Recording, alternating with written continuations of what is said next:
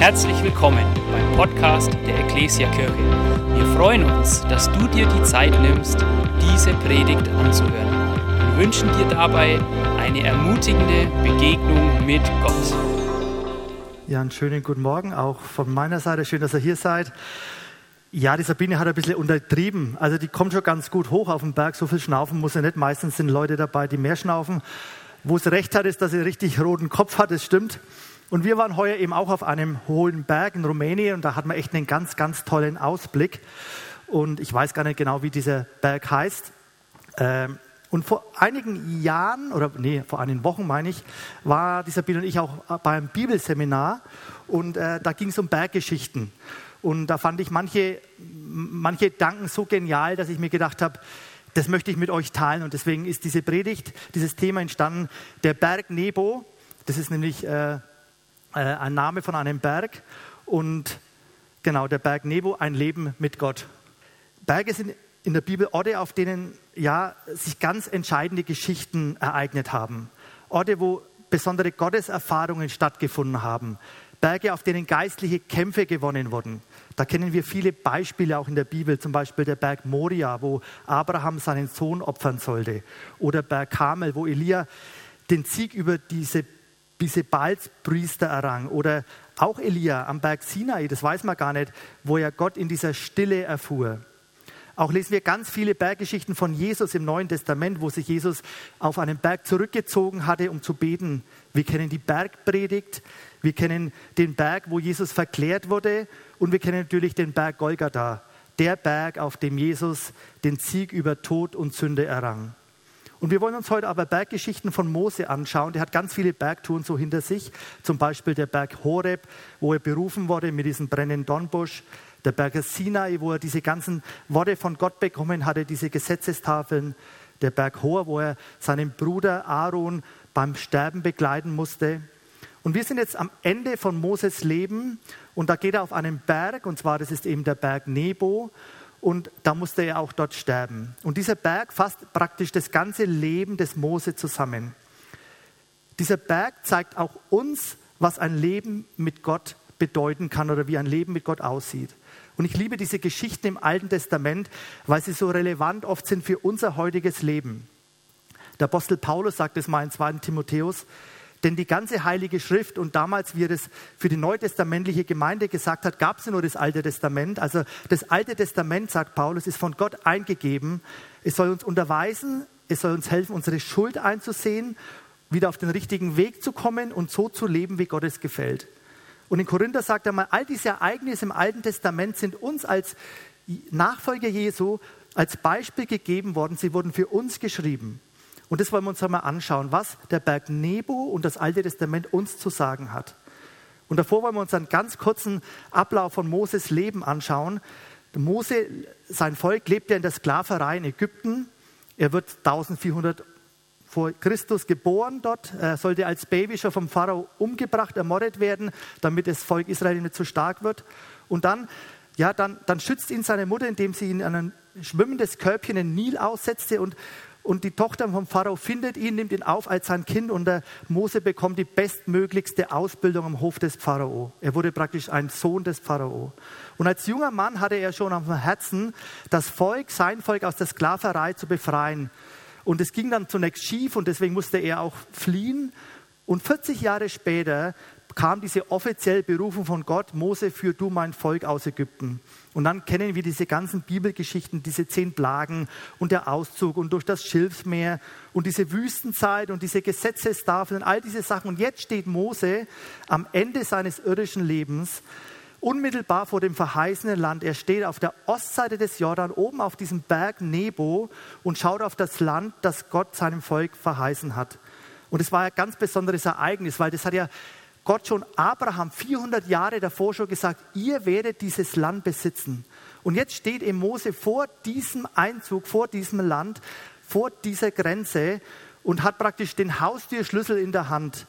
Im Prinzip kann man sich vorstellen, wie wenn du in Hamburg wohnst und du lässt von einem Architekten ein geniales Haus bauen und planen irgendwo hier in unserer Gegend und du weißt genau, wie es ausschaut, du weißt genau, was du wolltest. Das ist genau das geniale Haus für dich. Du warst noch nie drin und stehst jetzt mit dem Haustürschlüssel vor der Eingangstür und willst gerade aufsperren. Da befinden wir uns. Und da lesen wir jetzt zusammen mal, genau, aus fünften Buch Mose, Verse 34, 1 bis 8, glaube ich. Und Mose stieg aus der Wüste von Moab auf den Berg Nebo, auf den Gipfel des Biska gegenüber von Jericho. Und der Herr ließ ihn das ganze Land sehen, von Gilead bis nach Dan, ganz Naphtali und das Land Ephraims und Manasses und das ganze Land Judas bis an das westliche Meer, den Negev und die Ebene des Jordan, die Talebene von Jericho, die Palmenstadt bis nach Zoar. Und der Herr sprach zu ihm, dies ist das Land, von dem ich Abraham, Isaac und Jakob geschworen habe. Deinen Nachkommen will ich es geben. Ich habe es dich mit deinen Augen schauen lassen, aber du wirst nicht dort hinüberziehen. Und Mose, der Knecht des Herrn, starb dort im Land Moab nach dem Wort des Herrn. Und er, Gott, begrub ihn im Tal im Land Moab gegenüber von Bet Peor und bis heute kennt niemand sein Grab. Mose aber war 120 Jahre alt, als er starb seine Augen waren nicht trübe geworden und seine Frische hatte ihn nicht verlassen.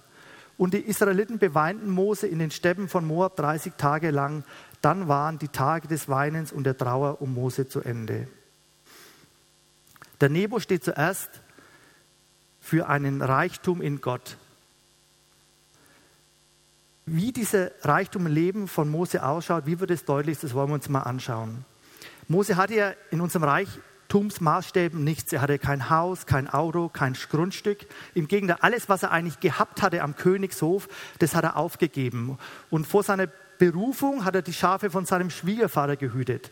Gut, Gott hat ihm einen Stock irgendwann mal gegeben, aber ansonsten hat er eigentlich nichts gehabt. Und das, was Gott hier, was wir gelesen haben, zu Moses sagt, war ja quasi seine Grabrede. Und das am Grab wird ja immer das gesagt, was, was das Leben so ausmachte, was man geschaffen hat, was man war, so die Titel, die man errungen hatte. Und in Vers 5 heißt dann von Mose, da sagt Gott, da starb Mose und dann kommt der Titel, der Knecht des Herrn. Nicht der große Leiter, nicht der Manager, nicht der Schafhüte oder der Wundertäter, nein, Mose hatte den Titel Knecht des Herrn. Und in der Bibel gibt es ja immer wieder Worte, die wir in unserem Denken neu definieren müssen, in der Bibel neu verorten müssen. Und Knecht ist nämlich auch so ein Wort. Wenn wir an das Wort Knecht denken, dann denken wir an Leibeigene, so bei den Landbauern vor 100, 200 Jahren, die, die schrecklich behandelt und ausgebeutet und ausgenutzt wurden. Wahrscheinlich haben wir sehr negatives Verständnis von dem Wort Knecht. Und keiner der Jugendlichen bei uns wird sagen, ich will mal Knecht werden, sondern ich möchte möglichst nicht dienen und ich möchte möglichst nicht untergeordnet sein. Und jetzt kommt die Bibel und sagt uns, der Ehrentitel des größten Leiders des Volkes Israels im Alten Testament ist das Wort Knecht. Und bleiben wir im Alten Testament, springen aber ganz nach vorne ins Neue Testament zu Jesus Christus. Da heißt nämlich in Jesaja 42, siehe, das ist mein Knecht, den ich erhalte, mein Auserwählter. Er wird das Recht zu den Heiden hinaustragen. Das sagt Gott über seinen Sohn Jesus Christus. Gott Vater sagt diesen Begriff, diesen, dieses Wort, diesen Ehrentitel Knecht zu seinem Sohn. So wie er es zu Mose gesagt hat und gemeint hat, sagt er es zu seinem geliebten Sohn, mein Knecht. Im Hebräischen gibt es hier eine ganz besondere, äh, ja, besonder, eine wichtige Besonderheit. Diese Vokabel, die nämlich hier für das Wort Knecht steht und auch das Wort Sohn steht, ist nämlich die gleiche. Das heißt, Gott sagte nach der Taufe von Jesus, was er über ihn ausspricht, dies ist mein geliebter Sohn, an ihm habe ich wohlgefallen, sagt er praktisch dasselbe Wort, wie er auch in Jesaja 42 sagt, dies ist mein geliebter Knecht. Das heißt, das hebräische Wort kann beides bedeuten. Wort Knecht, Im Wort Knecht steckt schon der Sohn mit drin. Das heißt, was ist jetzt das Besondere, der besondere Reichtum von diesem Mose gewesen? Das Besondere am Knechts- und am Sohnebegriff ist, wie hier bei Mose und bei Jesus, diese unmittelbare Nähe zu Gott. Diese Nähe, diese Beziehung ist das Ausschlaggebende bei Mose und natürlich bei Jesus. Egal ob Knecht oder Sohn, bei Mose oder bei Jesus, beide sind im Sinne der Bibel in einem Abhängigkeitsverhältnis zu Gott dem Vater. Der Knecht ist der Hörende, er bekommt Befehle, er macht, was der Vater sagt. Und der Sohn, wir lesen in Sprüche, in Sprüchen lesen wir das, wo Gott uns Ratschläge gibt, der Sohn sollte auf die Worte seiner Eltern hören. Und das hat Jesus gemacht. Und um gut hören zu können, muss man nah dran sein, ganz nah dran. Wir haben bei uns daheim in Wolgersdorf, da wohnen ja mehrere Familien, einen relativ großen Garten. Und wir als Familie Meier, äh, zumindest unser, unsere Sabine nicht so, aber wir schreien da manchmal ganz schön rum. Weil wenn der eine in einem Eck steht und der andere im anderen und die arbeiten zusammen, dann schreit man halt einfach mal. Und dann kann es aber schon passieren, dass der andere den Spaten bringt und eigentlich der andere gerufen hat, bring den Rechen. Und darum muss man ganz nah dran sein, damit wir auch richtig hören. Wir müssen nah dran sein, nah dran am Vater sein. Und deshalb war Jesus als Sohn und als Knecht immer auf diesen Bergen, um die Nähe Gottes zu bekommen. Jesus bekommt etwas angesagt, was er zu tun hat von seinem Vater. Jesus sagt mehrmals in den Evangelien, ich mache das, was mir mein Vater sagt, dieses Sohn-Vater-Verhältnis. Und er sagt auch, ich mache das, was ich meinen Vater tun sehe, dieses Knechtschaftsverhältnis. Und es geht nur in dieser Nähe. Und das ist auch die Marke unseres Mose. Mose hat es so eindrucksvoll gelebt, diese Nähe als Knecht hat er so gelebt und auch als Sohn kann man sagen. Über ihn wird geschrieben, wo er da immer in diese Stiftshütte hineingegangen ist und der Herr redet mit Mose von Angesicht zu Angesicht wie ein Mann mit seinem Freund. Neutestamentlich kann man sagen, wie mit seinem Sohn redet. Und das allein ist der absolute Reichtum von Mose. Diese unmittelbare Gemeinschaft mit Gott zu haben, das gab es im Alten Testament in dieser Art nie mehr. Das war der Reichtum des Mose. Als Sohn, als Freund höre ich auf das Wort und als Knecht halte ich mich immer in der unmittelbaren Nähe zu meinem Herrn auf, um ihm zu dienen. Und beides gehört zusammen, zum Christsein zusammen, beides. Manche Theologen sehen in dieser Annahme der Knechtschaft, in dieser Nähe zu Gott, die dringende erforderlich zweite Bekehrung. Das heißt, in der ersten Bekehrung, da erkenne ich Gott als Gott und, äh, und, und gebe ihm meine Schuld und bitte ihn, meine Schuld zu vergeben, mir meine Schuld zu vergeben und sage, danke Gott, dass du mich annimmst als dein Kind, als dein Sohn, als deine Tochter. Und irgendwann erkenne ich, dass es auch ein Geschenk ist, auch im Reich Gottes dienen zu dürfen und als Knecht des Herrn unterwegs sein zu dürfen. Ich habe die Ehre, in diesem Abhängigkeitsverhältnis zu meinem Gott sein zu dürfen. Das ist diese Marke des Mose, diese Knechtsgestalt. Das Entscheidende im Leben von Mose war, als Knecht in dieser Nähe zu Gott zu sein. Und ich habe mir gedacht, eine gute Beziehung zu unserem himmlischen Vater zu haben, bekommt seine endgültige Erfüllung erst dann, wenn wir die Kindschaft und die Knechtschaft leben. Ein zweiter äh, großer Reichtum, den Mose hatte, war, da können wir es umschalten, war eben diese Worte, die er bekommen hatte. Mose hatte ja nur von Gott Worte bekommen, bis auf den Stab. Was dieser Mann mit Gott geredet hatte, ist, ist irgendwie unbeschreiblich. Man denkt, ja, der hat diese zehn Gebote bekommen. Und das waren halt zehn Gebote. Nein, wenn man da das Alte Testament liest, das waren 13 Kapitel, wo Mose auf diesem Sinai war, wo das Volk außenrum war. Der hat unheimlich viele Worte von Gott bekommen. Und er war, un, er war unbeschreiblich gesegnet, dieser Mose, und er wurde zum Segen wegen dieser Worte, die er von Gott bekommen hatte. Und das hat Mose auch immer wieder zu diesem Volk gepredigt und gesagt, wenn ihr als Volk Hörende seid, als Knechtsvolk Gottes, dann werdet ihr die Gesegneten sein. Und wir wissen es im Alten Testament, wir können es nachlesen. Der Bestand des Volkes Israels war immer am Festhalten des Wortes Gottes geknüpft. Haben sie das Wort missachtet, ging es ihnen immer sozial, wirtschaftlich, politisch irgendwie schlecht. Und haben sie das Wort, also missachtet, haben sie das Wort missachtet und haben sie das Wort geachtet, dann ging es ihnen immer gut. Und das war eben der Reichtum von Mose. Er hatte das Wort geachtet. Er hat gedacht, habe ich Gott, dann habe ich automatisch sein Wort. Und habe ich sein Wort, dann habe ich automatisch Gott. Im ersten Punkt kann man zusammenfassen, wir als Gemeinde Jesu, wir haben in Jesus Christus diese Möglichkeit, diese unmittelbare Nähe zu Gott zu erhalten. Das schenkt uns Gott durch seinen Sohn Jesus Christus. Dieser erste Reichtum wird uns geschenkt. Und Gott schenkt uns diesen zweiten Reichtum, sein Wort auch. Und das ist einfach ein riesengroßes Geschenk, wo wir unheimlich reich sein können. Und die Frage ist an uns jetzt, sind wir reich? Fühlst du dich reich? Bist du reich oder bist du nur ein Drittel reich vielleicht? Reichtum bekomme ich, indem ich erstens das Geschenk der Kindschaft annehme und mich als Knecht Gottes unter seine Autorität mit meinem ganzen Leben stelle und sein Wort höre und mit Hilfe des Heiligen Geistes umsetze. Und dann bin ich reich. Töchter, Söhne des lebendigen Gottes zu sein, bedeutet einen unendlichen Reichtum zu haben. Der zweite Punkt ist, der Nebo steht für Schmerz. Der Mose ging ja auf diesen Berg, das war ja jetzt seine Idee. Er dachte, jetzt schauen wir halt einfach mal an, das Land, das wir bekommen. Sondern nein, Gott hat es ihm einige Tage davor befohlen. Wir lesen in 5. Mose 32, und der Herr sprach zu Mose, steige auf den Berg Nebo und betrachte das Land Kanaan, das ich den Israeliten als Besitz geben will. Und auf dem Berg, auf den du steigen sollst, musst du sterben. Gott hat es ihm gesagt, du wirst dort sterben. Und wir haben ja gelesen, er war ja noch fit, ne? er war richtig fit, seine Augen waren nicht drüber geworden und an seine Frische hatte ihn nicht verlassen heißt. Also der war nicht irgendwie gebrechlich, der war richtig fit und musste trotzdem dort sterben. Und der Schmerz, den er hier bekommt, ist nicht, dass er Mose sterben musste, sondern der Schmerz ist ein ganz anderer, weil Mose an einem falschen Ort starb. Mose ging es eben nicht ums Sterben willen, ihm ging es um den Ort. Der falsche Ort war es, das ihm die Schmerzen verursachte. In 5. Mose 3 lesen wir, wo Mose das so erzählt, und ich flehte zu dem Herrn zu jener Zeit und sprach, ach Herr, Herr, du hast angefangen, deinem Knecht deine Majestät und deine starke Hand zu zeigen. Lass mich doch hinüberziehen und das gute Land jenseits des Jordans sehen, dieses gute Bergland und den Libanon. Aber der Herr war zornig über mich und er hörte mich nicht. Spürte den Schmerz in Mose? Der hat ja so eine Nähe, so eine unmittelbare Nähe, so eine Freundschaft zum Gott und er fleht ihn an, lass mich hinüberziehen.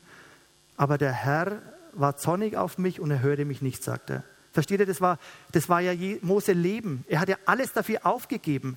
Er hat jahrzehntelang hat er alles aufgegeben. Diese, dieses Reichtum am Königshof, diese Schätze Ägyptens. Er wurde Jahrzehnte in dieser Wüste von dem Volk ja, drangsaliert. Die wollten ihn teilweise steinigen. Er hat sich rumgeschlagen mit diesem Volk und er hat alles auf sich genommen, sein ganzes Leben, um das eine Ziel zu erreichen, das verheißene Land.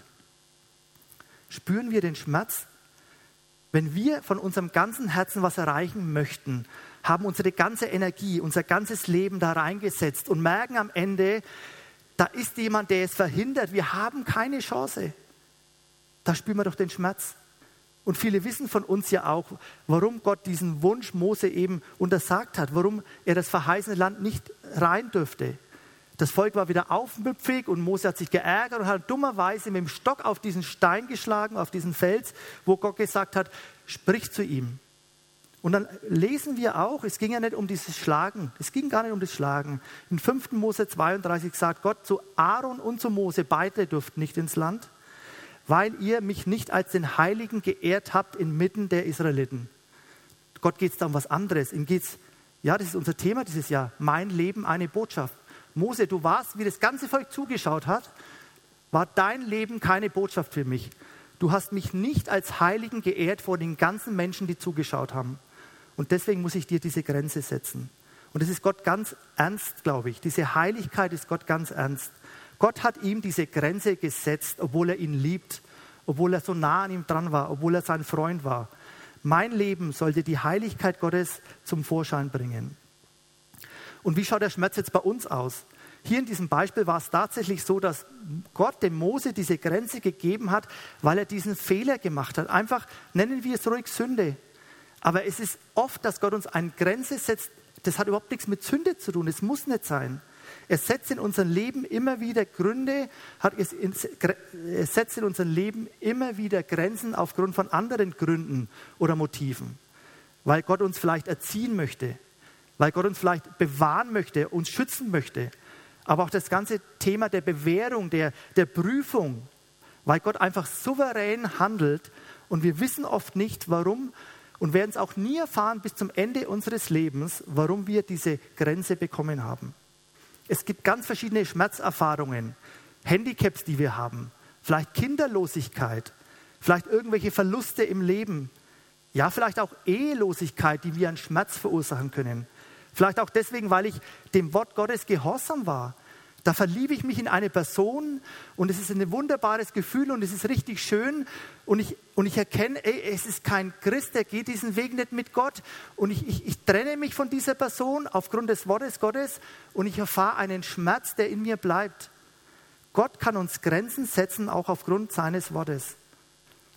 Gott kann in meinem Leben eine Grenze setzen, einen Raum, meinen Raum, eine Grenze setzen und er nimmt diese Grenze nicht weg bis zu meinem Lebensende und sie wird mir einen Schmerz verursachen.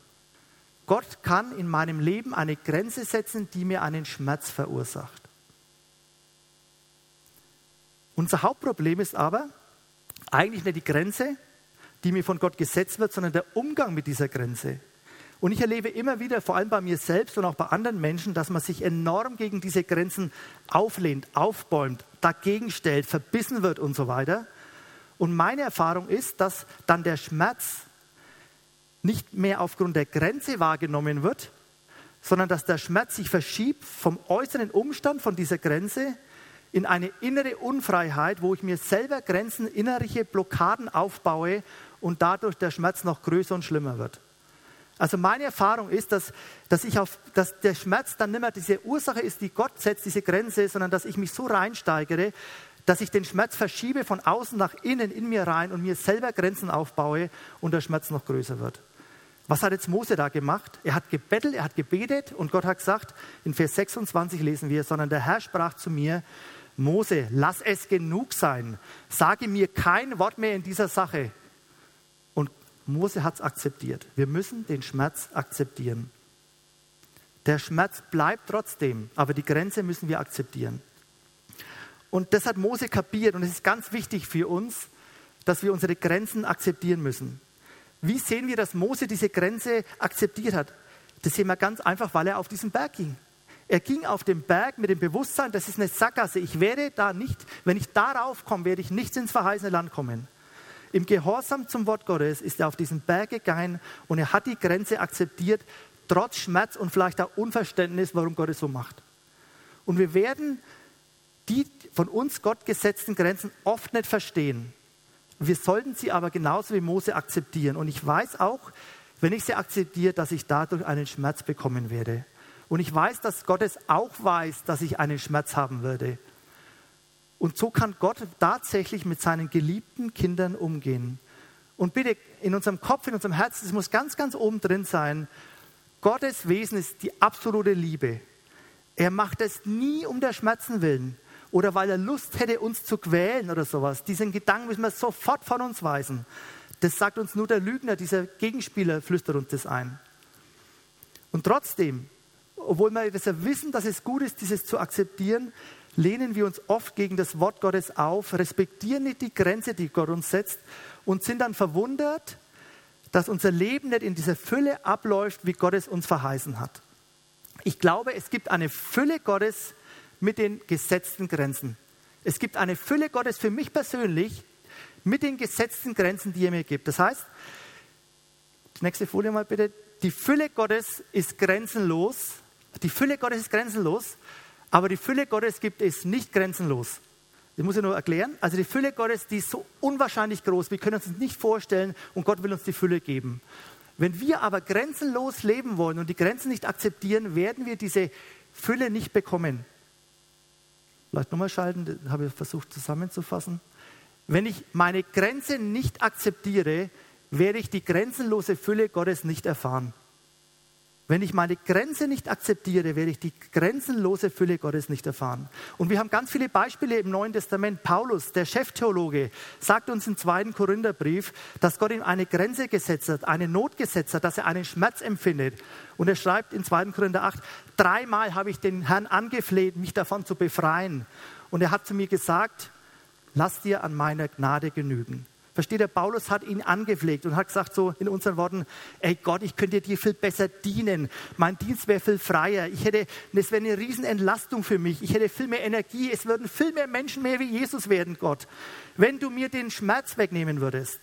Und wir, als, wir stehen daneben und sagen, ey Gott, das ist doch eine Kleinigkeit für dich, diese Grenze wegzunehmen. Du es doch deinem Knecht nicht zu schwer machen. Und dann erleben wir, dass Gott in seiner Souveränität sagt zu dem Paulus, respektiere die von mir gesetzte Grenze. Versteht ihr, da, da steht dieser Mose mit dem Schlüssel in der Hand vor dem Haus und sagt dann freiwillig, Gott, ich gebe dir diese Schlüssel wieder zurück und ich gehe nicht hinein. Und da gibt es ganz viele Beispiele, ganz kurz noch ein paar Beispiele für Menschen in der Bibel, aber auch in unserem Leben, die die Grenze angenommen haben. Der Michael Bay predigt oft bei uns hier, kommt auch bald wieder mal her. Und wie ich mich entschieden habe, mit 19, da war ja auch ein junger Mann noch, da hat er sich ein Ohrringle stechen lassen. Und dann, ich weiß gar nicht, ob es solche Geschichten heute noch gibt. Auf jeden Fall äh, hat er dann gesagt, Jörg, ich habe es jetzt wieder rausgetan, weil die Ältesten bei uns gesagt haben, da ist die Grenze überschritten, du es raus, sonst brauchst du nicht mehr auf die Bühne. Und Michael hat gesagt, ich verstehe es zwar nicht, aber ich mag's, ich bin gehorsam, weil die Ältesten, die von Gott eingesetzt sind, will ich denen gehorsam sein. Seine Schwester zum Beispiel hat geheiratet, diese Glinde, und da merkt man auch diesen Schmerz, die, die hat sich Kinder gewünscht und, und war kinderlos. Die war kinderlos und, und die hat es aber angenommen. Und wir waren mal bei ihr, die lebt jetzt in Hegau äh, in, in Baden-Württemberg und hat dort eine christliche Schule gegründet. Das ist eine enorm geniale Geschichte. Die hat, glaube ich, 500, 600, 700 Kinder, jetzt eine christliche Schule. Und wie man mal dort und sie besucht hat, man gesagt, Gott hat mir zwar eine Grenze gesetzt, dass ich keine eigenen Kinder haben werde, aber ich habe jetzt mittlerweile 5, 6, 700 Kinder, die ich im Glauben erziehen kann. Und er hat mir diese Fülle geschenkt, weil ich die Grenze akzeptiert habe. Aber ich lebe halt einfach auch noch mit diesem Schmerz. David wollte diesen Tempel bauen. Es war sein Herz, den Tempel zu bauen. Und Gott sagt, du wirst diesen Tempel nicht bauen. Und er ist nicht beleidigt, sondern er akzeptiert den Schmerz. Im Gegenteil, er sagt nicht, jetzt sollen die Jungen das machen, sondern er hat den Plan gezeichnet. Er hat das gesamte Material zusammengegeben. Es war praktisch wie ein Baukasten für seinen Sohn Salomo. Er musste das nur noch, er hat alles vorbereitet, obwohl er es nicht erleben dürfte. Grenzen können wir nämlich nicht wegarbeiten. Und wir müssen aufpassen, dass wir nicht meinen, wir müssen jetzt in die Religiosität abwirschen. Gott hat David natürlich seine Schuld und alles verziehen, aber das hat nichts mit den Grenzen zu tun. Wir können nicht besser werden, dass die Grenzen weg können. Die sind festgelegt von Gott, egal wie sündlos wir sind oder das hat damit nichts zu tun. Gott hat dem David diese Sünden vergeben und trotzdem hat er gesagt, am Ende des Lebens, die Grenze ist gesetzt. Saulus hat es eben nicht verstanden, diese Grenze anzunehmen. Saul, Saul, also der König Saul vor David, der hat genau gewusst, dass ich mein Königreich verlieren werde. Und er hat sich Jahrzehnte dagegen aufgelehnt, aufgebäumt und wollte es behalten und hat deswegen kein Leben in Fülle bekommen.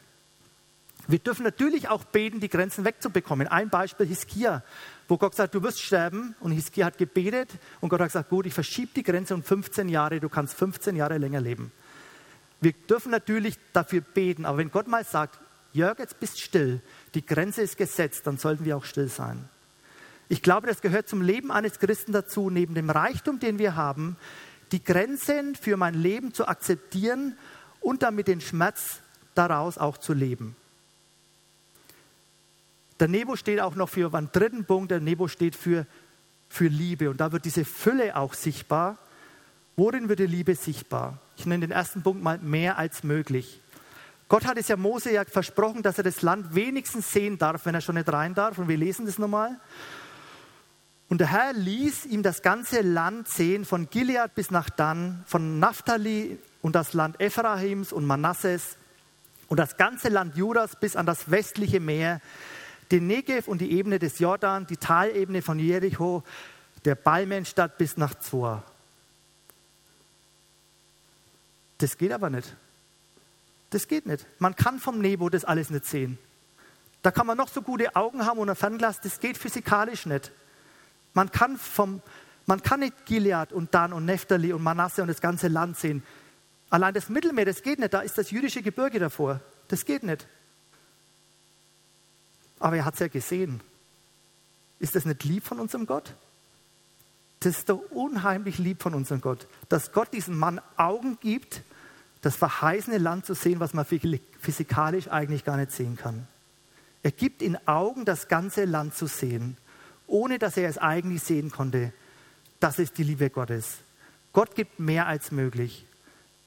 Gott macht für seine Kinder das Maximum, was ihnen möglich ist. Er macht in seiner Liebe Dinge, die eigentlich unmöglich sind. Er lässt sich was einfallen, um seine Söhne, Töchter und Nächte, denen er immer wieder Grenzen setzen muss, seine Liebe zu zeigen ihm die Hand zu reichen, die Beziehung auf einen guten Stand zu halten. Das macht Gott. Ein ganz, ganz kleines Mini-Beispiel, das jetzt ja ganz mini, mini, mini nur ist in dem Fall. Wir hatten ja das Winterfest da außen, wir haben unseren Garten, die Halle Winterfest gemacht vor ein paar Wochen. Und äh, da, da, ganz am Anfang waren 20, 30 Leute und wir wollten diese Äpfelbäume da üben schneiden und im Prinzip war im ersten Moment keiner da, der darauf klettern wollte und es schneiden wollte. Und dann habe ich aber gleich danach gehört, dass kommt dann jemand, eine Frau, die das könnte, die das auch gesagt hat, sie könnte es sich vorstellen und gerne machen. Und dann kommt die eine Stunde später und, und hat sich so gefreut, dass sie diese Bäume schneiden darf. Und äh, die ist bei uns in der Kleingruppe und dann habe ich gedacht, na, ist doch schön. Ne? Und irgendwie in der Kleingruppe hat sie dann erzählt, dass er eben ein, zwei, drei Wochen davor plötzlich so das Gefühl hat oder, beim, oder irgendwie halt auch zu Gott vielleicht gesagt hat oder einfach von sich aus gedacht hat, Mensch Gott, ich möchte einfach mal wieder auf Bäume klettern. Aber irgendwie, es ist ja blöd, als Ü40 dachte sie, da auf Bäume zu klettern, wenn einer kommt, die denken, bist du jetzt verrückt oder was? Und da kommt diese, ich sag's ja mal in, in, in Mose, da kommt diese Magd zum Winterfest als Knecht und Gott sagt so, und jetzt kannst du auf den Baum klettern. Und da war er zwei Stunden, zwei Stunden oben. Gott gibt mehr als möglich. Das war der erste Liebesbeweis. Der zweite Liebesbeweis, den nenne ich mal heimgeküsst.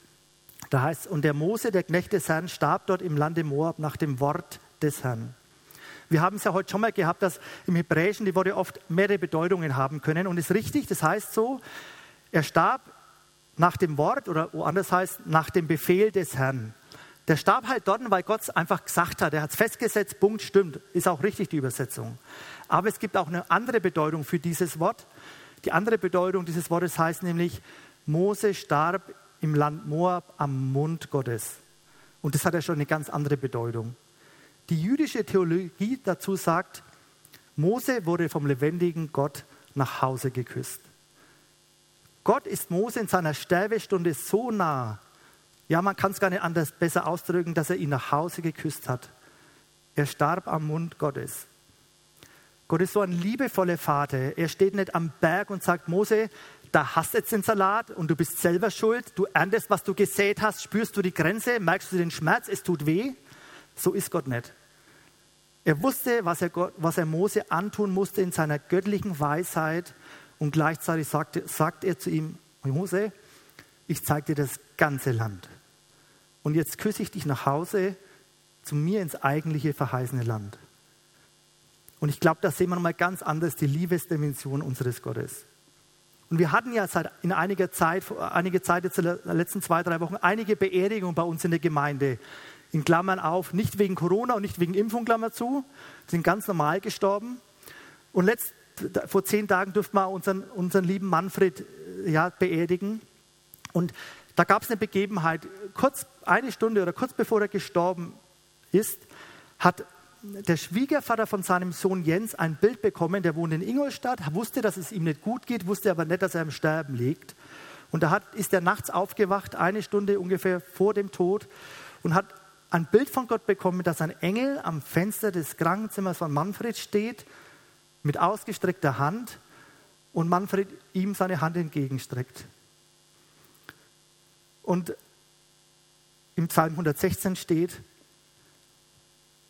muss ich mich fast so konzentrieren, das Sterben seiner Heiligen wiegt schwer vor dem Herrn.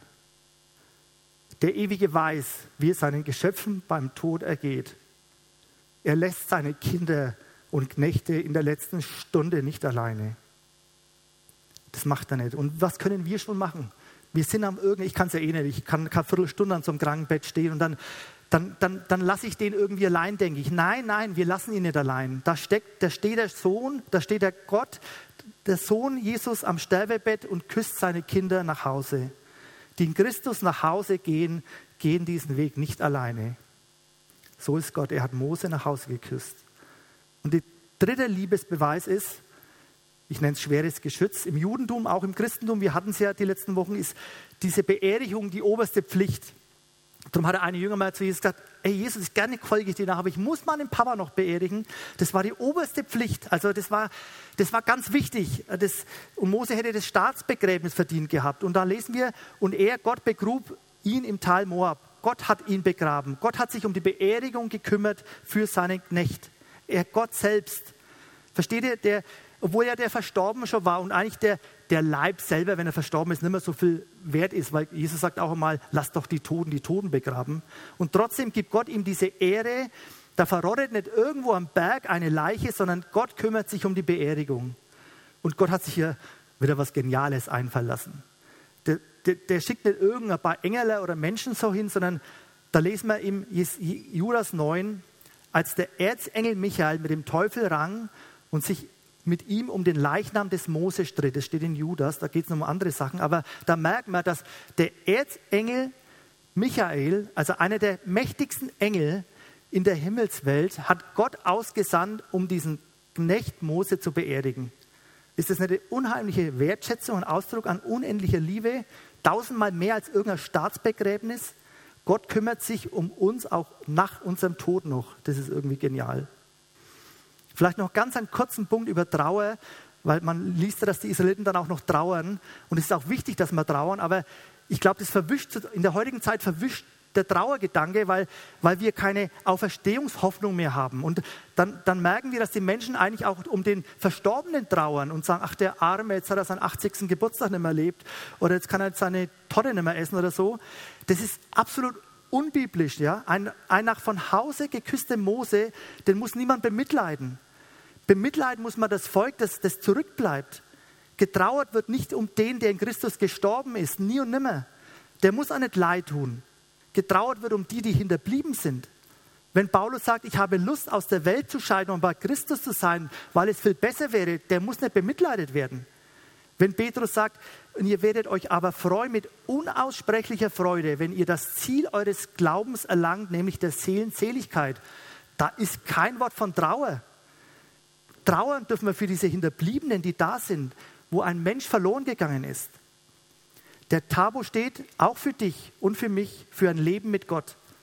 Wir haben erstens durch das Geschenk der Kindschaft, durch die Annahme der Knechtschaft und durch sein Wort einen unbeschreiblichen Reichtum bekommen.